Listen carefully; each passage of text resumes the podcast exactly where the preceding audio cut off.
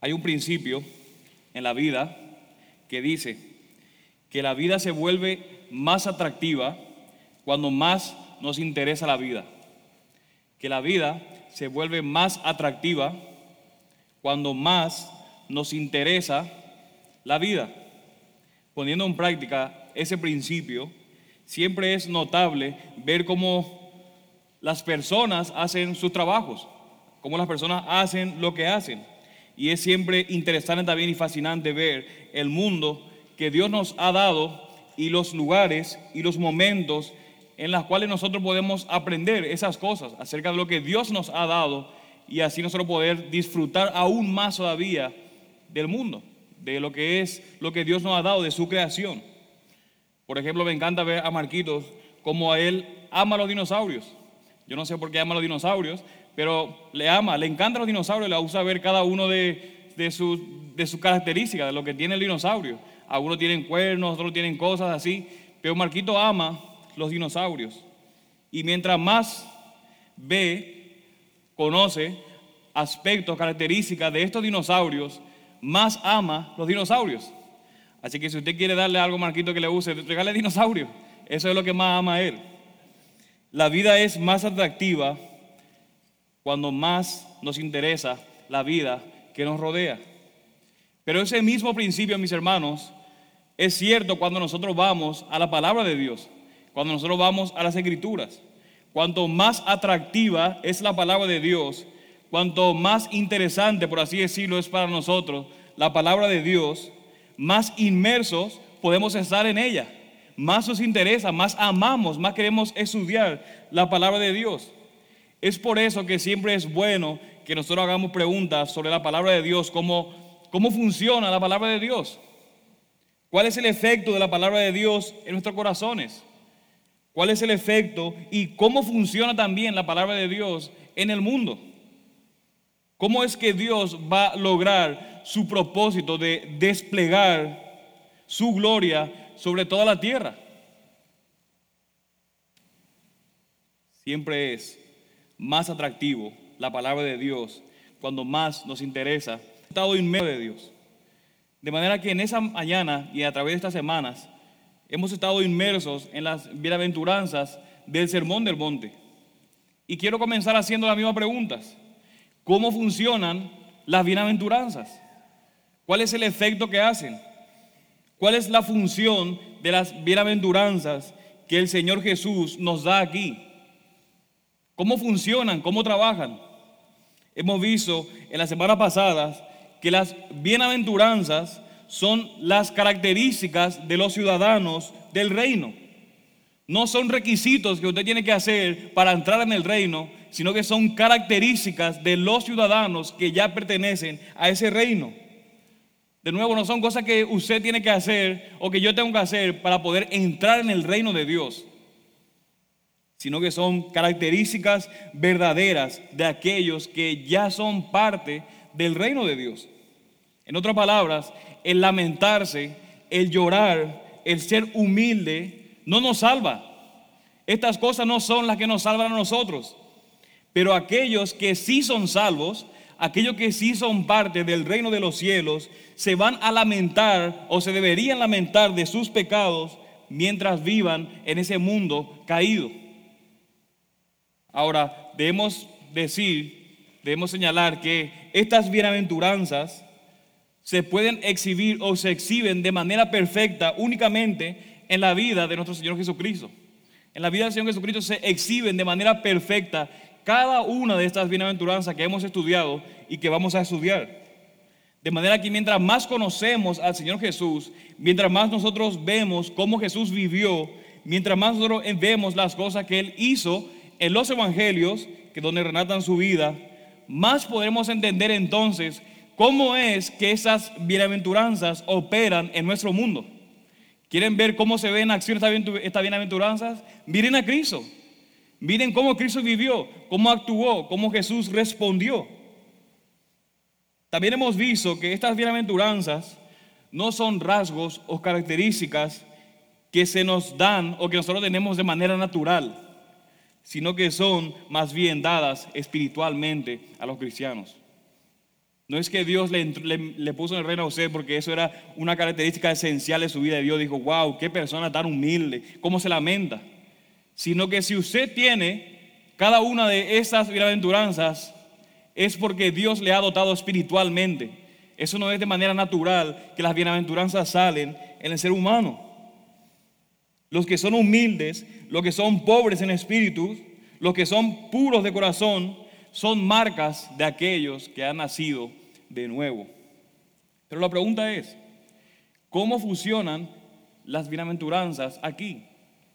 ¿Cuál es su meta? ¿Cuál es el propósito de nuestro Señor de que nosotros seamos pobres en espíritu? ¿Cuál es el propósito del Señor? Que nosotros nos lamentemos y que nosotros lloremos. Y como veremos hoy, que tengamos hambre y sed de justicia. ¿Cuál es el trabajo? ¿Cuál es el propósito? ¿Cuál es la meta de todo esto? Y cómo también las promesas que se dan en cada una de las bienaventuranzas nos ayudan a nosotros a perseguir todas estas cosas. ¿Cómo nos motivan esas promesas a caminar y seguir todas estas bienaventuranzas? Y creo, mis hermanos, que lo que podemos ver en, en cada una de estas bienaventuranzas es que cuando nosotros como creyentes somos parte del reino de Dios, estas promesas que se nos dan en cada una de las aventuranzas nos debe impulsar, nos debe motivar, nos debe llevar a nosotros a que, por ejemplo, seamos pobres en espíritu. Pensemos en esa primera bienaventuranza que el pastor Félix bien nos enseñó, la primera vez. La promesa del reino de Dios que se da en esta primera bienaventuranza nos protege a nosotros, los cristianos, de no querer ir corriendo, por ejemplo, tras el dinero, de no querer ir corriendo tras las cosas de ese mundo.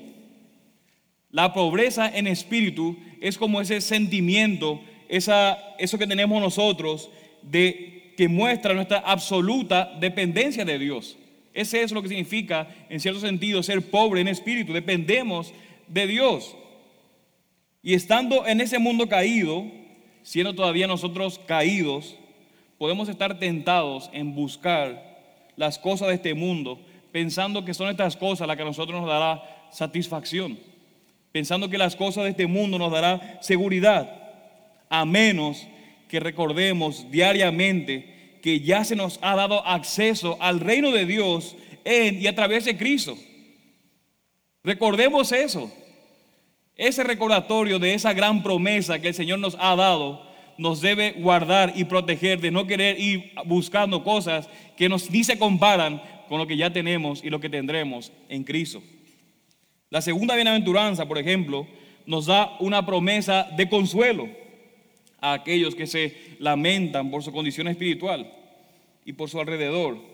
Y también nos protege a nosotros de no ir a buscar falsos consuelos, a no buscar seguridad en ese mundo caído, sino que se nos recuerda a nosotros que es Dios mismo el que nos consuela. Es Dios mismo el que nos da consolación. Y que no solamente Dios mismo nos consuela, sino que un día estaremos en un lugar donde toda lágrima será enjugada, donde la muerte ya no va a existir, donde el pecado ya no va a reinar en absoluto, y ese consuelo que tanto anhelamos vendrá en una vez, en un día, de manera completa. Ese consuelo que un día tendremos nos debe motivar, nos debe proteger de no querer correr a buscar consuelo en falsas cosas. Podemos pensar también en la tercera bienaventuranza que perdimos la semana pasada, la promesa de una herencia a aquellos que son mansos y humildes. Esa promesa de herencia nos debe dar a nosotros descanso y contentamiento, porque es fácil decir soy humilde frente a Dios. Es fácil decir soy humilde al yo compararme ante Dios, al ver su gran majestad, su gran perfección. Pero se pone difícil ser humilde ante esa persona a quien nosotros consideramos menos que nosotros. Es frente a esa persona que a nosotros, que nosotros consideramos como nada, que nos cuesta ante esa persona ser humilde. Cuando le promueven a otros, pensando que es a nosotros a quien nos deben promover, y empezamos a ver una lista de cosas por las cuales yo soy mejor que esa persona a la cual le, acaban de promover. Pero mis hermanos, la promesa de que un día heredaremos la tierra de que Dios no nos va a olvidar a nosotros, de que Dios no va a abandonar los suyos, nos permite continuar descansando en el Señor. Pero entonces, ¿qué hacemos con la cuarta bienaventuranza? ¿Qué hacemos con la bienaventuranza en el versículo 6 que estaremos estudiando hoy, que dice, bienaventurados los que tienen hambre y sed de justicia, pues, eh, pues ellos serán saciados. ¿Cómo esa bienaventuranza ayuda al cristiano? ¿Cómo esa bienaventuranza nos ayuda? ¿Cómo esa satisfacción, ese ser saciados, nos ayuda a nosotros a ir tras algo que nosotros no queremos en todo el tiempo? Ese asunto de ser saciado, ¿cómo esa satisfacción nos ayuda a nosotros a buscar algo que nosotros no queremos?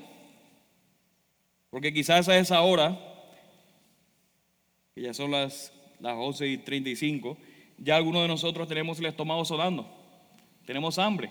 Tal vez más de uno desayunó poquito en esa mañana, vino corriendo y ya le empieza a sonar su estómago. Ya están listos para el almuerzo. Así que nosotros no somos de los que nos gusta perseguir el hambre y la sed. Amén o no. Por lo menos a mí no me gusta y se nota sino que cuando el hambre y la sed nos llega a nosotros, queremos quedar satisfechos inmediatamente. Inmediatamente quiero correr de la iglesia, apenas termine el servicio para ir a comer algo por lo menos. Queremos ser satisfechos inmediatamente. Entonces, mis hermanos, ¿cómo esa promesa de que un día vamos a ser saciados, esta promesa de encontrar satisfacción, cómo nos ayuda a caminar de una manera que persigamos el hambre y la sed de justicia.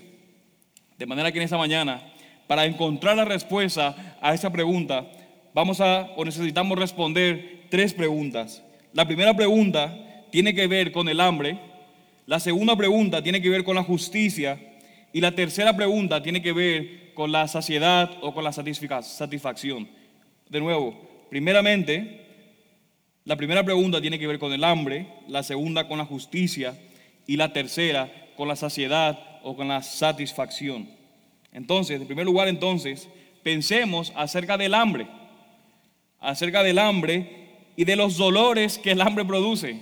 Probablemente este no sea un buen momento para hablar de eso, pero nosotros, esto es lo que dice la palabra de Dios, así que tenemos que predicarlo.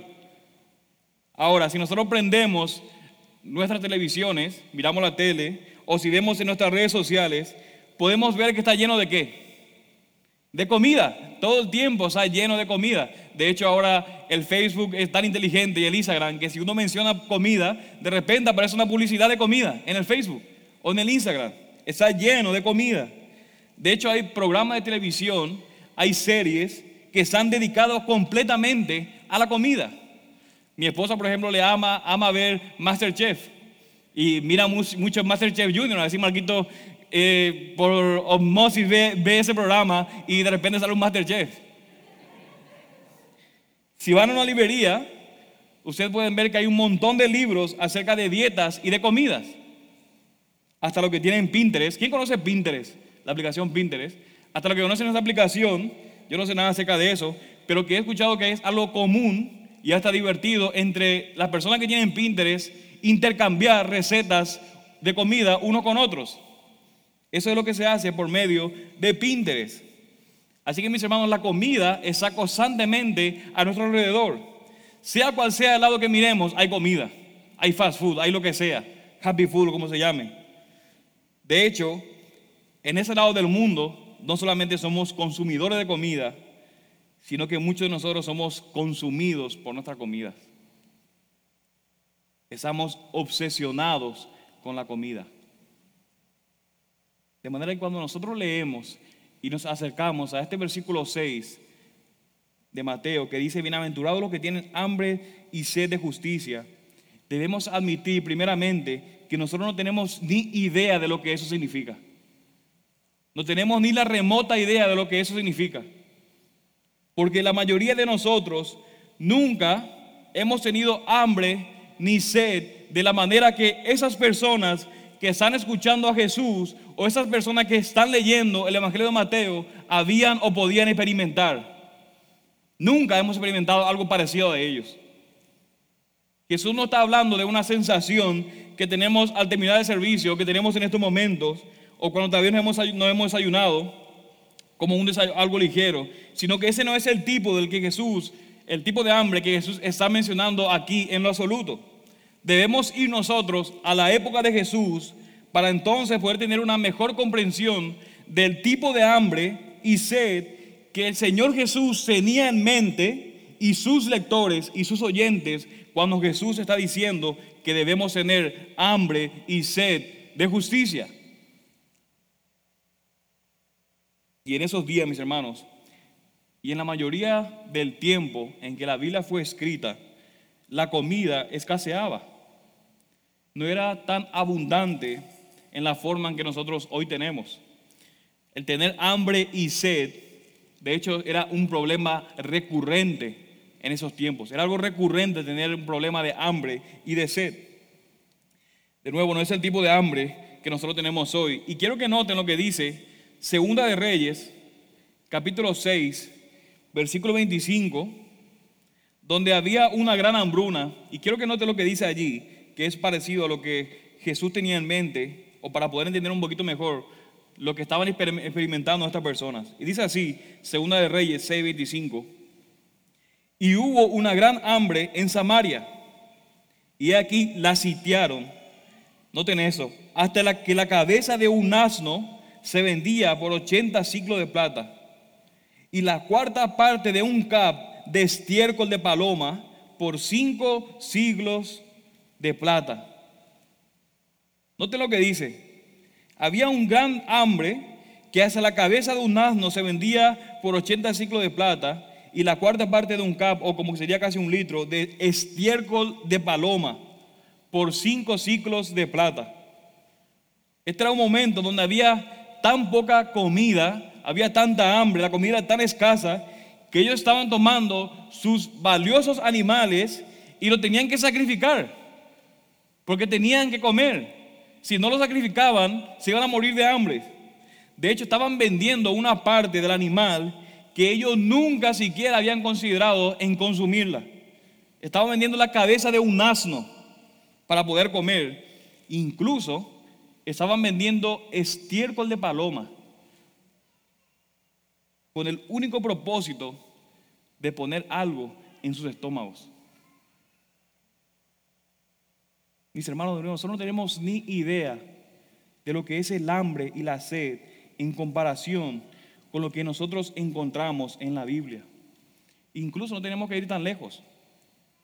No tenemos ni una idea en comparación con lo que es tener hambre y sed como personas que sufren hoy en África, hoy mismo. Pero mis hermanos, este es el tipo de hambre que debemos tener por la justicia de Dios. Este es el tipo de hambre que Jesús está diciendo que nosotros debemos tener por su justicia, por la justicia de Dios. Y la pregunta es, ¿tenemos nosotros ese tipo de hambre por la justicia de Dios? ¿Tenemos este tipo de hambre por la justicia de Dios? Mis hermanos, el hambre es una de las formas más poderosas de, que, de impulsar o que tiene el poder de impulsar a una persona a hacer algo en sus vidas.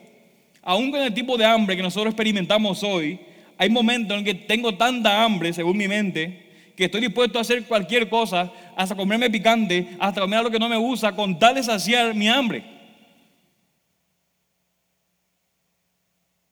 Y Jesús está utilizando esta ilustración muy física para decirnos, esta es la manera en la que debemos buscar la justicia. Esta es la manera en la que nosotros debemos buscar la justicia. Y no solamente dice que debemos buscar de esa manera, sino que sin ese tipo de hambre y sin este tipo de sed de justicia, no entraremos en el reino de Dios. No solamente hay que buscar, sino que sin ese tipo de hambre y sin ese tipo de sed de justicia, ni siquiera pueden entrar en el reino de Dios. Así que aquellos que son parte del reino de Dios tienen una especie de hambre y una especie de sed de justicia que en lo absoluto no es algo natural en nosotros, sino que nos es dado por el Espíritu. Es interesante que en la palabra de Dios, cuando se habla acerca de las escrituras, cuando se habla acerca de la palabra de Dios, se habla en términos de comida. Por ejemplo, en los versículos antes, nada más en el versículo 4 del capítulo 4 de Mateo, Jesús dice, no solamente de pan vivirá el hombre, sino de toda palabra que sale de la boca de Dios. Y aquí está citando textualmente Deuteronomio capítulo 8, versículo 3. Así que la misma verdad que era para Jesús en ese momento de la tentación, lo era también en el Antiguo Testamento de que el pueblo de Israel no viviría solamente de pan, sino que debía vivir de Dios mismo. Y el mismo Dios que los llevó al desierto durante 40 años, les enseñó al pueblo de Israel que ellos no dependen solamente de sus obras o solamente de ellos, sino que dependían de Dios mismo. También vemos que la palabra de Dios se le compara con la leche y con la miel. Salmo 119 dice que la palabra es más dulce que la miel. De manera que vemos todo tipo de vocabulario alimenticio que se aplica a la palabra de Dios. Aún en Amós capítulo 8 dice que había un gran hambre en la tierra, pero que no tenía que ver absoluto con la comida, sino que tenía que ver con un hambre con la palabra de Dios. Había un hambre por la falta de palabra. Y si nosotros vamos a recibir esa promesa de esta bienaventuranza, esa bendición de ser completamente saciados, necesitamos entender lo que significa tener hambre y sed de justicia de la palabra de Dios. Es notable aún que en el Salmo 1 dice, Bienaventurado, la bienaventuranza aquí, el hombre que se deleita en la ley del Señor. Pero lo interesante, mis hermanos, y lo notable, es que el lenguaje que nosotros tenemos en nuestro pasaje, en el versículo 6 de Mateo, no es la palabra, aunque ciertamente podemos decir que son bienaventurados los que se deleitan o los que tienen hambre de la palabra, sino que nuestro pasaje dice, no de la palabra, sino de qué? de justicia. De justicia. Así que la pregunta es, ¿por qué Jesús está hablando de justicia aquí? ¿Por qué Jesús debe, está diciendo que debemos tener hambre y sed de justicia en lugar de decir que tenemos que tener hambre y sed por la palabra de Dios o que, que tengamos hambre y sed por Dios mismo? ¿Por qué Jesús no dijo eso y dijo que debemos tener hambre y sed de justicia? Y creo que el punto, mis hermanos, es que hay muchos buscadores, por así decirlo, espirituales, que terminarán en el infierno porque están terminando o porque terminan buscando las cosas equivocadas. ¿A qué me refiero con eso? Es que hay muchas personas que leen sus Biblias, que estudian sus Biblias, pero igual se sienten de manera miserable. Se, sienten como si tuvieran, como si nada, estuvieran igual no son saciados, no se encuentran satisfechos porque agarran la palabra de Dios y lo que hacen es tratar de cumplirla. Le veo la palabra de Dios como una lista de leyes que yo debo hacer o veo la palabra de Dios como una norma para agradar a Dios en lugar de poner mi mirada en Cristo y confiar en el Señor, solamente en Él. Así que mis hermanos, la justicia es la clave aquí en este pasaje. Porque cuando nosotros tenemos hambre y sed de justicia, y cuando nosotros nos lamentamos por el pecado de nuestra vida, comenzamos a darnos cuenta, ¿saben de qué? De que no somos justos en lo absoluto. Que necesito buscar la justicia fuera de mí. Nos lleva a decir, Dios, ¿dónde está tu justicia? Necesito buscar tu justicia porque lo necesito en mí, porque yo no tengo en absoluto justicia. De manera que el hambre y la sed de justicia es la llave que necesitamos que va a abrir, por así decirlo, la puerta a la satisfacción o a ser saciados en Dios mismo. Es la llave que necesitamos para poder ser completamente saciados. Necesitamos tener hambre y sed de justicia. Así que como buen puertorriqueño, aunque yo no lo soy, ¿qué rayo significa justicia en ese pasaje y en ese contexto? ¿Qué significa justicia en este pasaje y en ese contexto? Ahora, muchos han dicho que la justicia de la que se está hablando aquí en este pasaje tiene que ver con el reino que Jesús va a traer un día. La justicia sería como una regla, como la regla cósmica, dicen ellos, que traerá el Mesías cuando el Mesías venga a reinar. Esto es lo que dicen algunos. Y esto parece encajar con algunas de las promesas en el Antiguo Testamento que hablan sobre el futuro reino. Pero la realidad es que cuando Jesús está hablando de justicia en este pasaje, no está hablando de una justicia como una regla cósmica, como una regla, una norma de lo que va a ser el reino de Dios en el futuro, sino que está hablando de una justicia que tiene que ver, que tiene que ver más con lo personal. Es una justicia como personal. No solamente es una regla para todo el mundo, sino una clase de justicia o rectitud que tiene que ver con nuestra persona, con nosotros mismos, que está dentro de nosotros. Ahora otros podían definir la justicia en este pasaje utilizando, por ejemplo, al apóstol Pablo. Lo que van a hacer esta vez abrirían sus concordancias o abrirían sus diccionarios bíblicos y buscarían la palabra justicia y verían que la justicia es la justicia que se nos da cuando tenemos fe en Dios. Es como una injusticia imputada, es la justicia que es cargada a nosotros cuando ponemos nuestra fe en el Señor. Sin embargo, tampoco este es el tipo de justicia de la que Jesús está hablando aquí en este pasaje y en este contexto. No es la justificación de Pablo por la fe, aunque sin lugar a dudas esta es una doctrina bíblica, sino que está hablando de una justicia que las personas poseen en nosotros mismos. Es una justicia, es una especie de rectitud personal de la que Jesús está hablando aquí en este contexto y en este pasaje. Así que para poder entender qué necesitamos hacer, vamos a ver cómo Mateo utiliza en su contexto inmediato, en su contexto literario, como hemos estudiado, esa palabra en su evangelio. Vamos a ver cómo esta justicia o esta rectitud personal se ve en aquellos que son discípulos del Señor Jesucristo. Así que veamos Mateo capítulo 3, versículo 15. Mateo capítulo 3, versículo 15. Y el contexto aquí de Mateo 3:15 es el bautismo de Jesús. Y mientras Jesús está buscando ser bautizado, porque Juan no lo quería bautizar, Jesús dice en el versículo 15, y respondiendo Jesús le dijo, permítelo ahora porque es conveniente que cumplamos así, ¿qué cosa? Toda justicia. Aquí tenemos otra palabra. De manera que en primer lugar vemos que Jesús es el justo. Él es el justo porque lo hace todo de manera perfecta. De hecho, al final del Evangelio de Mateo, el título de el justo se le da a quién? A Jesús. Ese es su nombre. Como dice la esposa de Pilato, no tengas nada que ver con ese justo. Por lo tanto, mis hermanos, en primer lugar, Jesús es el justo, de manera que los que caminan en justicia, los que caminan en rectitud, son aquellos que buscan y andan, en primer lugar, en el camino del Señor Jesús. Esos que son justos y rectos, en primer lugar, son los que andan en el camino de el justo. Pero noten lo que dice también Mateo 5, versículo 20. Solamente unos pocos versículos después que da de las bienaventuranzas. Versículo 20, capítulo 5 dice, porque os digo que si vuestra justicia no supera la de los escribas y fariseos, no entraréis, noten ahí, no entraréis en el reino de los cielos.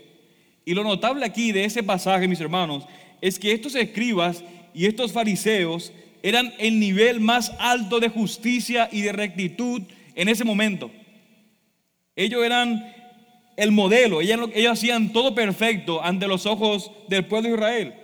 Ellos eran quienes en cierta manera mostraban y modelaban, por así decirlo, el camino de la justicia y de la rectitud.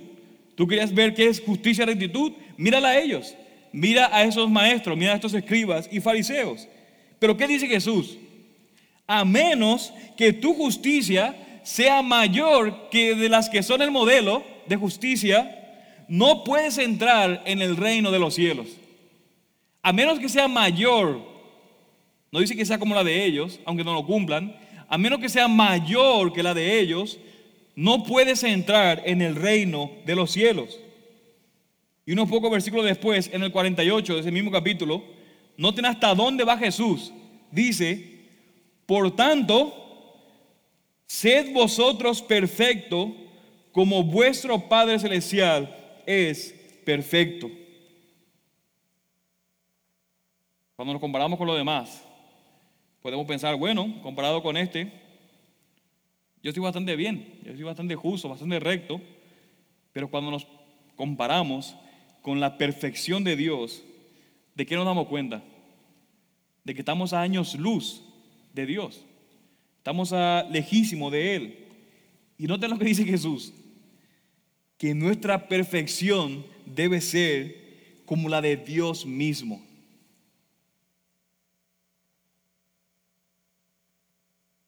Quiero que vayan ahora a Mateo 6:33.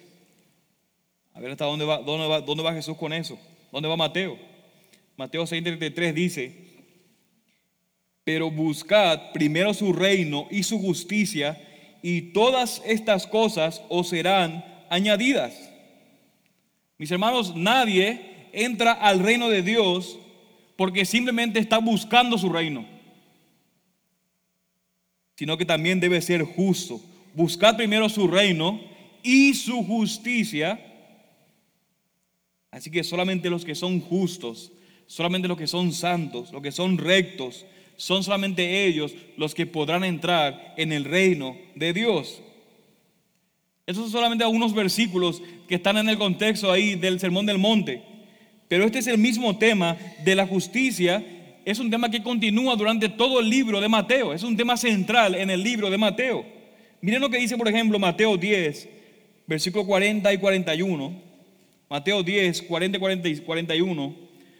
Donde Jesús le está hablando a sus discípulos acerca de la forma en la que otros están respondiendo a la predicación de Jesús. Jesús le está hablando a sus discípulos acerca de cómo responden otros. Y noten lo que dice. El que os recibe a vosotros, a mí me recibe. Y el que me recibe a mí, recibe al que me envió. El que recibe a un profeta como profeta, recibirá recompensa de profeta. Y noten aquí. Y el que recibe a un justo como justo, recibirá recompensa de justo. Déjenme hacer una pregunta aquí, mis hermanos. Cuando nosotros escuchamos la palabra de Dios, ¿cómo la escuchamos? ¿Son simplemente las palabras de un predicador? ¿Son simplemente las palabras de otro hombre o de otra mujer? ¿Otra mujer solamente que estás está leyendo la Biblia? ¿Cómo escuchamos la palabra de Dios? ¿O son las mismas palabras de Dios, recibiéndolas como las palabras justas de Dios, con el deseo de ser justos, teniendo hambre y sed de Dios, hambre y sed de justicia? ¿Cómo escuchamos la palabra? ¿Pueden ir siguiendo, mis hermanos, a dónde Jesús se está refiriendo con esto de justicia? ¿Pueden ir, estar viendo cuál es el camino a donde Jesús está tratando de, hacer que sus oyentes entiendan? Veamos Mateo 13, 17, que nos va a ayudar a tener un poquito más de claridad todavía. Mateo 13, 17. Aquí Jesús está dando la parábola del sembrador y de los diferentes tipos de tierras o de suelos. Y noten lo que dice en el versículo 17 del capítulo 13. Porque en verdad os digo que muchos profetas y justos desearon ver lo que vosotros veis y no lo vieron, y oír lo que vosotros oís y no lo oyeron. ¿Qué está haciendo Jesús aquí? Aquí Jesús está hablando de aquellos en los tiempos del Antiguo Testamento que estaban esperando el reino de Dios, que estaban esperando al rey del reino que iba a venir y que anhelaban tener la capacidad de poder ver ese reino y a ese rey. Está hablando de aquellos que anhelaban tener, poder ver, tener la capacidad de ver a ese reino y a ese rey. Y mis hermanos, este es el corazón de los que son justos. Este es el corazón de los justos. Es una persona que anhela al reino y anhela ver al rey de ese reino. Es a esas personas que el Señor llama justos en ese contexto. Personas que anhelan ver el reino y anhelan ver al rey de ese reino. Y uno versículo más adelante, en el versículo 43, al final de la parábola del trigo y la cizaña, Jesús dice, noten eso, eso es tremendo. Entonces los justos resplandecerán como el sol en el reino de su Padre. El que tiene oídos, que oiga. ¿De qué está hablando Jesús aquí? Está hablando de una clase de justicia que será en el futuro. Porque en última instancia, mis hermanos, no son los que parecen justos hoy los que son realmente justos. No son justos realmente los que a nuestras vistas parecen justos, sino que son aquellos en el cual en el último día, cuando el Señor venga, su luz resplandecerá como el sol. Son esos a quienes su luz resplandecerá como el sol, quienes son los verdaderamente justos. Y aquellos que verdaderamente serán justos en ese día son aquellos, ¿saben quién? Que tienen hambre y sed de justicia hoy. Aquellos que serán justos, a quien la luz va a resplandecer sobre ellos en el futuro, son aquellos que hoy tienen hambre y sed de justicia. Por lo tanto, mis hermanos, aunque no nos usa, el apetito importa. Nuestro apetito importa. ¿De qué tenemos hambre? ¿Estamos hambrientos de justicia? ¿Estamos hambrientos y sedientos de justicia? ¿Tenemos hambre nosotros de la palabra de Dios para que podamos caminar en justicia y en rectitud? ¿Tienes hambre de que al creer en Jesús Dios tenga misericordia de ti y puedas recibir justicia? ¿Tienes hambre y sed de la justicia? ¿De qué tienes hambre? ¿De qué tenemos hambre? De hecho, mis hermanos, cuando nosotros miramos al capítulo 5 de Mateo, vemos que Jesús nos dice que los que son parte de su reino, los que son ciudadanos del reino, son aquellos que tienen hambre y sed de justicia. Ese es el contexto de las bienaventuranzas. Está hablando acerca de los que son parte del reino de Dios. Y aquellos que son parte son los que tienen hambre y sed de justicia hoy. No solamente hambre por gloria, no solamente hambre por las cosas buenas, no solamente hambre por satisfacción o por felicidad, sino que aquellos que han nacido de nuevo por el Rey del reino tienen hoy hambre y sed de justicia. De nuevo le pregunto, ¿de qué tenemos hambre? Y no solamente de qué tenemos hambre, sino que soy realmente justo. Soy una persona justa. Soy una persona recta.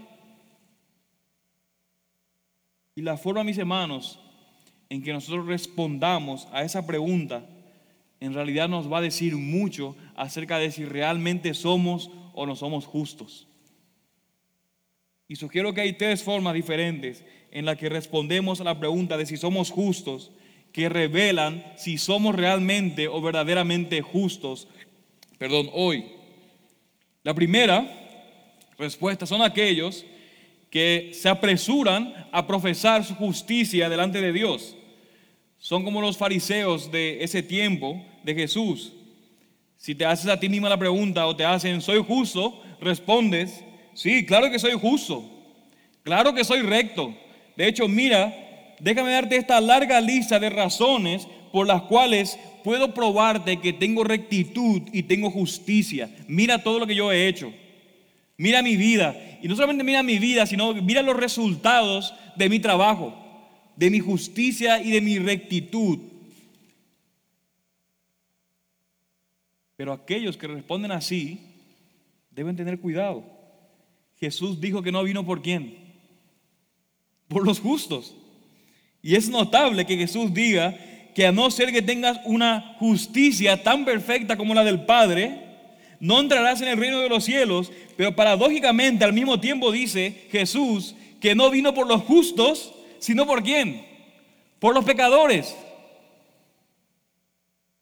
Y no vino por aquellos que piensan de sí mismos como que son mejores que los otros.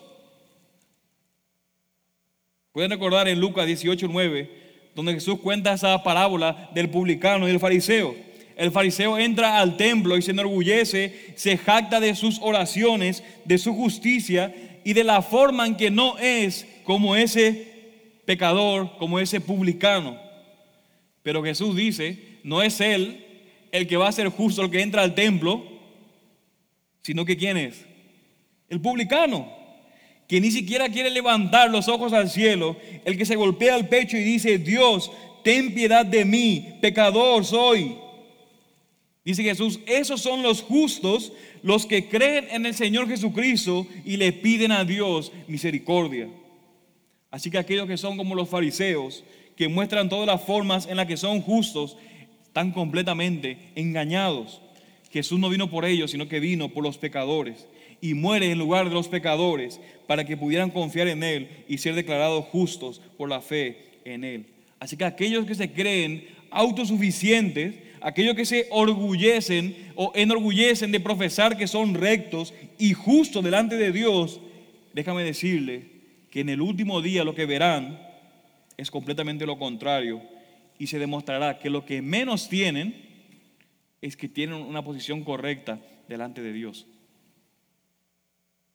Pero por otro lado, es aquella persona que es injusta o a esa persona que casi ni siquiera le importa si hay justicia o injusticia o rectitud.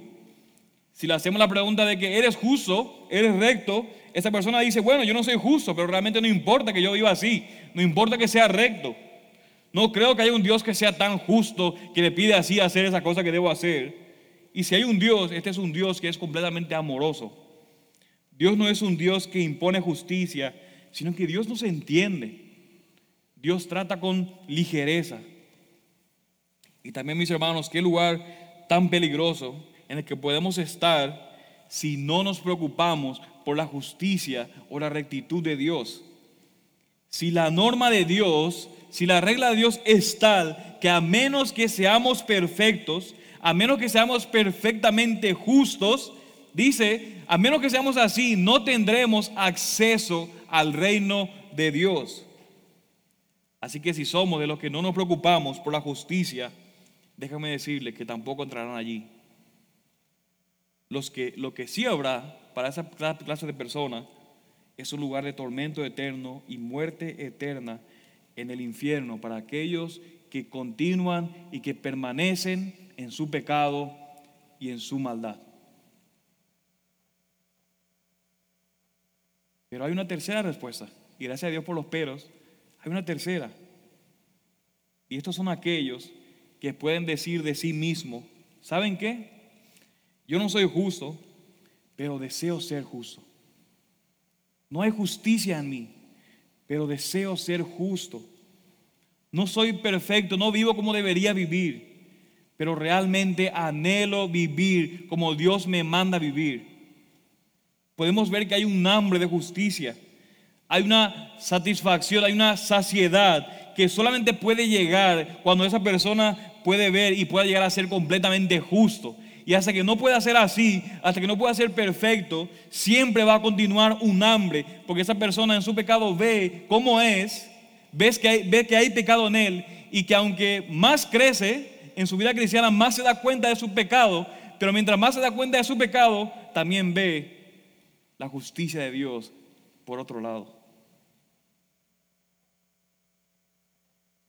Mis hermanos, de hecho podemos ver en esa vida hoy, podemos ver que aquellos que tienen hambre y sed de justicia podrán ser saciados hoy cuando seamos declarados justos, cuando somos declarados inocentes debido a nuestra fe en el Señor Jesucristo. Pero en el último día, en el último tiempo, seremos, o esas personas serán completamente perfeccionados, serán completamente hechos justos, así como nuestro Señor y Salvador es justo cuando sean traídos después de la resurrección de los muertos. Así que mis hermanos pueden ver cómo funciona, cómo trabaja esa bienaventuranza para aquellos que están en Cristo. ¿Pueden ver eso? Porque si somos creyentes, son creyentes declarados, en, declarados justos. Nuestro estatus legal como cristianos ahora es la de un santo. Ya somos justos, somos santos. Nuestra dirección postal, por así decirlo, está en el cielo y nuestros pecados han sido perfectamente y completamente perdonados. Y la justicia de Dios, su rectitud, nos ha sido dada simplemente por la fe en Cristo, en su muerte en la cruz y en su resurrección. Pero aún así, aquellos que han sido declarados justos siguen siendo pecadores. Aunque tienes esta posición, sigue siendo pecador. Todavía luchan con el pecado en la carne. Y hay un aumento, hay un crecimiento continuo de su deseo de justicia, porque de nuevo cada vez pueden ver más que no son justos.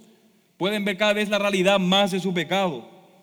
A diferencia de aquellos que se ven justos como los fariseos, que en realidad demuestra cuán faltos de justicia están. Pero para aquellos que caminan con Cristo y caminan en Cristo, a medida que pasa el tiempo, debe haber un mayor apetito por la justicia y por la rectitud. Un mayor deseo de ser como Cristo, el justo un mayor deseo de dar muerte a esa vieja forma de vivir y estar un día con Cristo, perfectos en el cielo. Mis hermanos, este es el hambre y la sed que nos mantiene caminando con el Señor. Es por eso dice, bienaventurados los que tienen hambre y sed de justicia, pues ellos serán saciados. Saciados, satisfechos, ahora que fuimos declarados justos pero completamente y perfectamente saciados y satisfechos en ese último día cuando entraremos en el reino de Dios y disfrutaremos de su justicia eterna. Así que la pregunta es, ¿se puede ver en nuestras vidas que a medida que pasa el tiempo, a medida que creas como cristiano, hay un mayor apetito por la justicia y la rectitud de Dios, un mayor apetito por caminar como el justo caminó? ¿Cómo están nuestras vidas? Ya fuimos declarados justos, ya estamos satisfechos, pero seremos completamente satisfechos en el último día.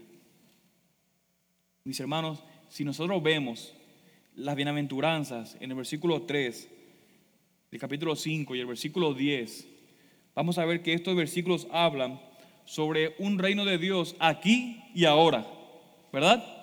que el reino de Dios ha llegado, hay un reino que es aquí y ahora. Dice que los que son pobres en espíritu, es de ellos ya el reino de los cielos. Pero para aquellos que lloran, aquellos que se lamentan, van a ser consolados cuando? De manera completa. En el futuro, aquellos que son humildes heredarán la tierra cuando? En el futuro, aquellos que tienen hambre y sed de justicia no serán saciados completamente ahora, sino ¿dónde? en el futuro, en ese banquete final, en ese día final, cuando Jesús regrese y estemos junto a Él. Es en ese día, mis hermanos, que seremos completamente saciados, que estaremos completamente satisfechos.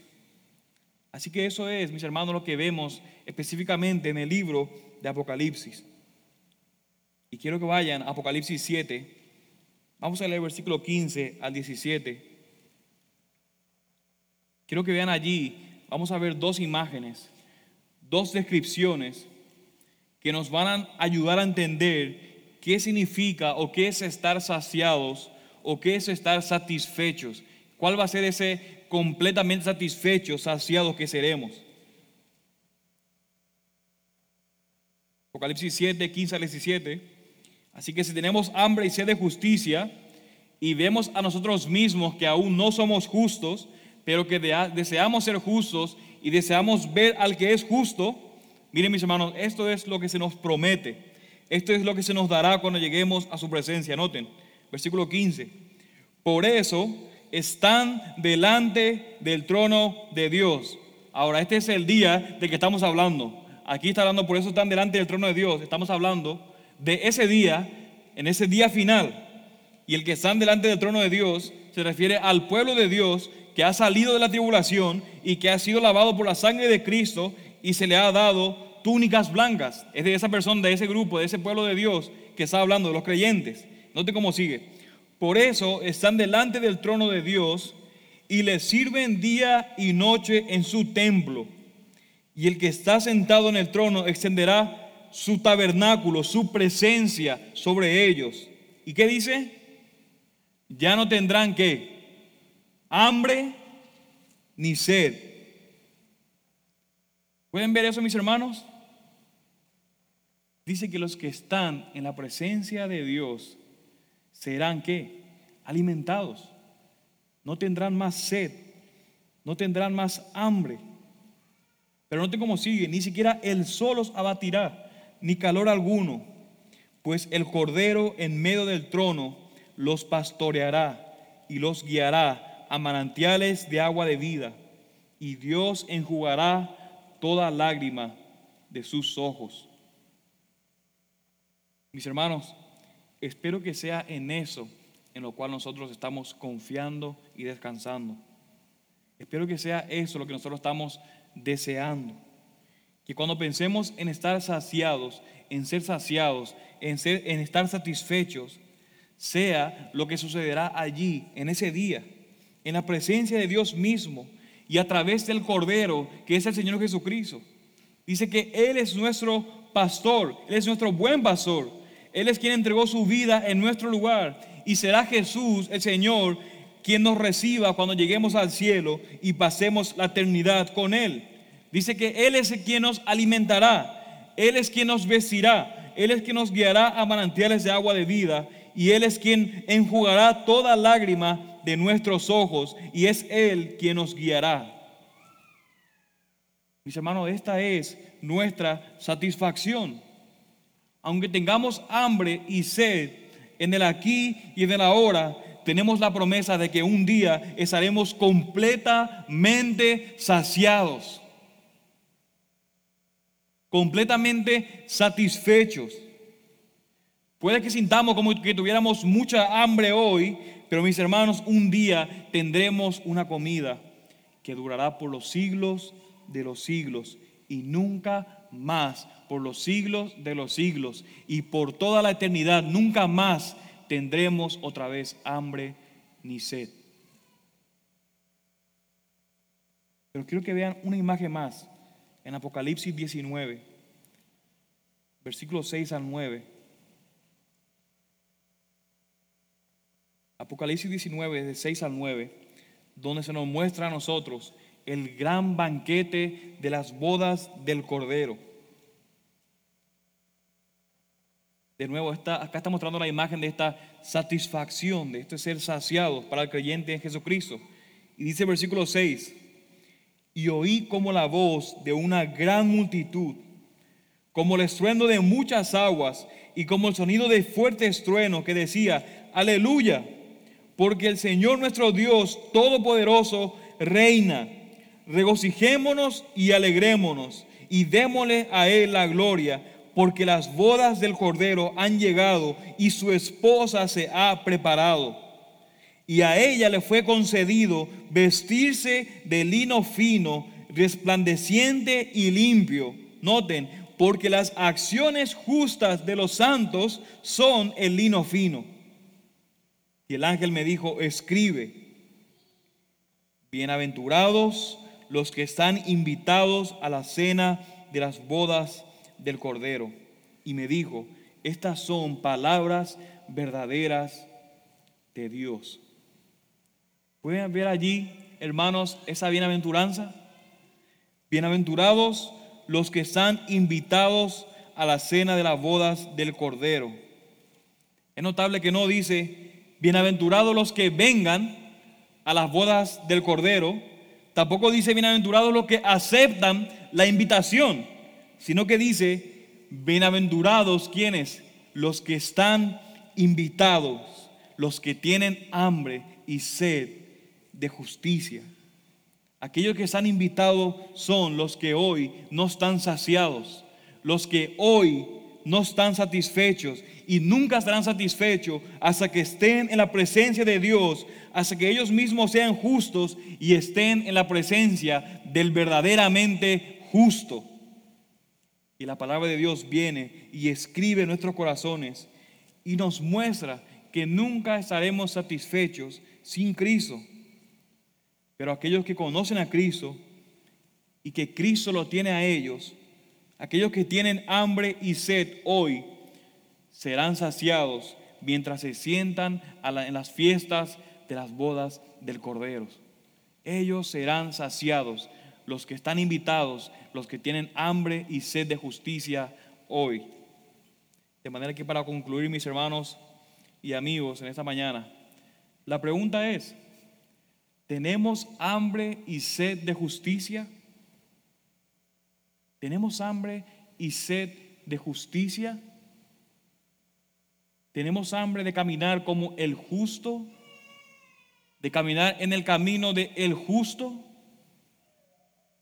Y es nuestro deseo y oración que sí lo tengamos, que sí tengamos esta hambre y esta sed, porque aquellos que tienen hambre y sed de justicia serán saciados.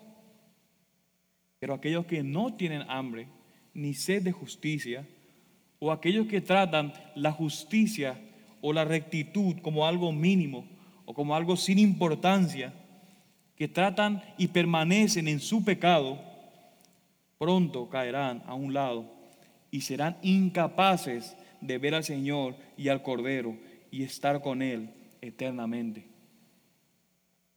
Porque en última instancia, estas personas solamente tienen hambre y sed de lo que les ofrece este mundo y están dispuestos, de hecho, a conformarse con las pequeñeces y las tonterías, las cosas mínimas que nos puede ofrecer este mundo.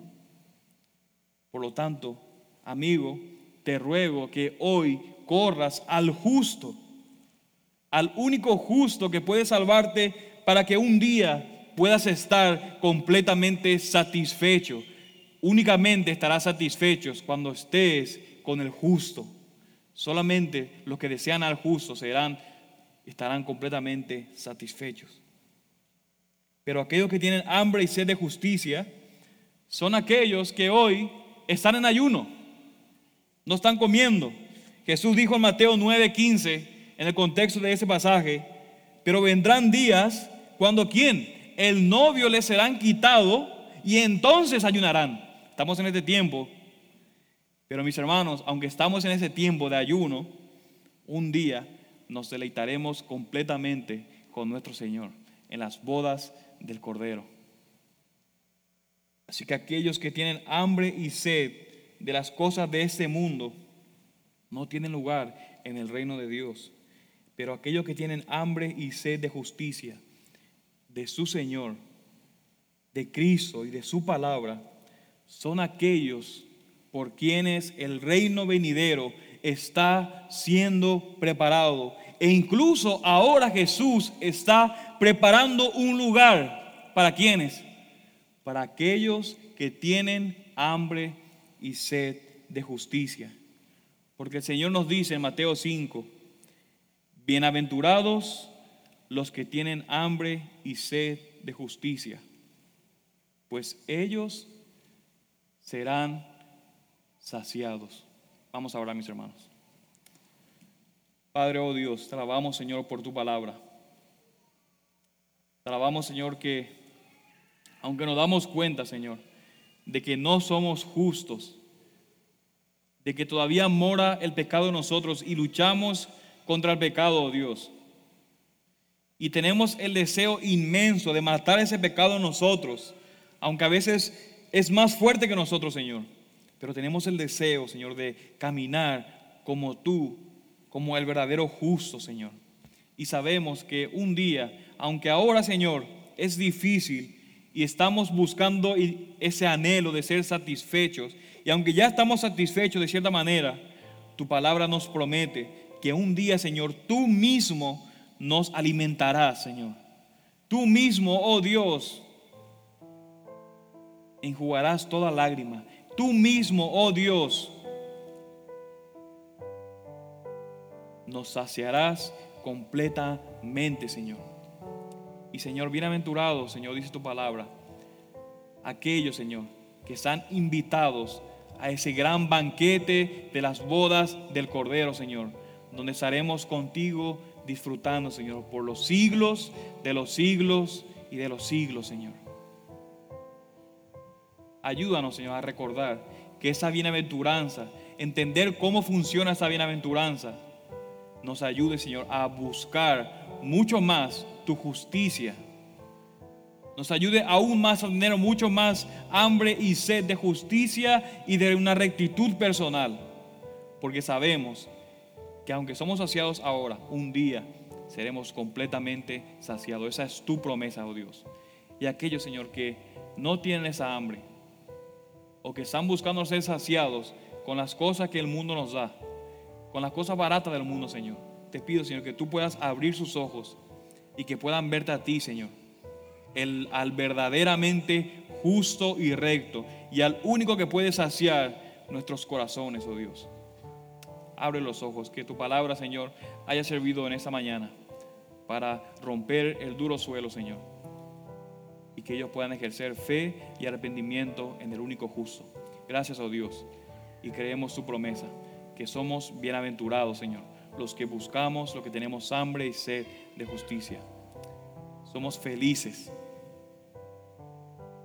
porque un día seremos completamente saciados. Gracias, oh Dios, por tu palabra. Y en el nombre de tu Hijo pedimos todo eso. Amén y amén. Adoremos al Señor juntos.